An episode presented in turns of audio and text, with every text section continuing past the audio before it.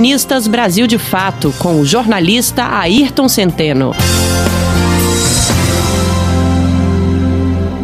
Olá, ouvintes. Há muitas perguntas sem resposta no Brasil de 2020, mas vale apostar que uma delas é como os militares estão vendo tudo isso. No século XXI, a ciência política afastou sua lupa dos quartéis. E a imprensa empresarial, que sob a ditadura de 64 mantinha até setoristas na caserna buscando saber para qual lado soprariam os ventos, deixou de observar os fardados. Com a democracia, eles eh, saíram de cena, legando os holofotes para os protagonistas civis. Não se imaginava que voltariam a ribalta, até porque sua trajetória de 21 anos de poder, aberta com tanques e fanfarras, acabou pifiamente a bordo de uma inflação de 230% ao ano e com a imagem das três forças emporcalhada por prisões, tortura e assassinato. Mas estão de volta com Bolsonaro para comandar escrivaninhas. O que pretendem? Não se sabe. Sob o autoritarismo, dentro do uniforme havia nacionalistas de direita, porém gente que tinha um projeto para o país. O conservadorismo não a impediu de gestar uma política externa independente nos anos 70, aproximando-se da África e dos países árabes, descolando-se ideologicamente do fascismo português para apoiar as novas nações como Angola e Moçambique e também reconhecendo a China de Mao Tse-tung.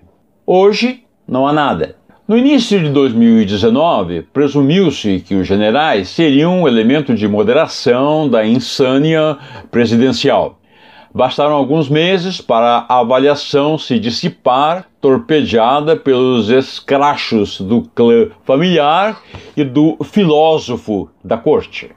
A resposta mais prosaica para nosso enigma é que eles, os militares, simplesmente atenderam ao convite do ex-tenente que planejou explodir bombas nos quartéis e que Ernesto Geisel chamava de mal militar sentiram-se confortados e confortáveis com o naco de poder que passaram a degustar e especialmente o novo e bem nutrido contra-cheque ao final de cada mês.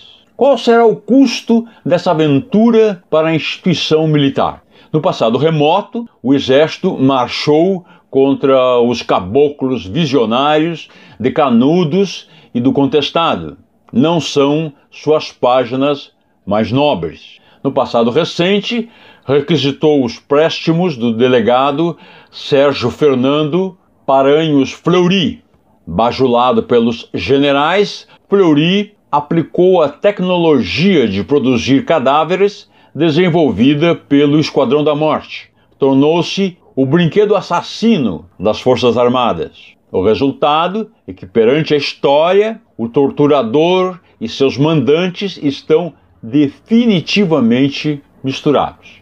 Agora, no respaldo a Bolsonaro, repetem as más companhias, perfilam as milícias, as rachadinhas, as fake news e o escritório do crime. Perante a violência oficial ou oficiosa, expelem uma nota em que se afirmam ao lado da democracia e da liberdade. Ora, até as carpas do Palácio do Planalto sabem que Bolsonaro nada tem em comum com isso, e sua vida e sua voz são as melhores testemunhas. Na emergência sanitária, em plena tempestade viral, não pronunciam uma sílaba de contrariedade. Assumem o passivo de milhares de óbitos já acontecidos e por acontecer.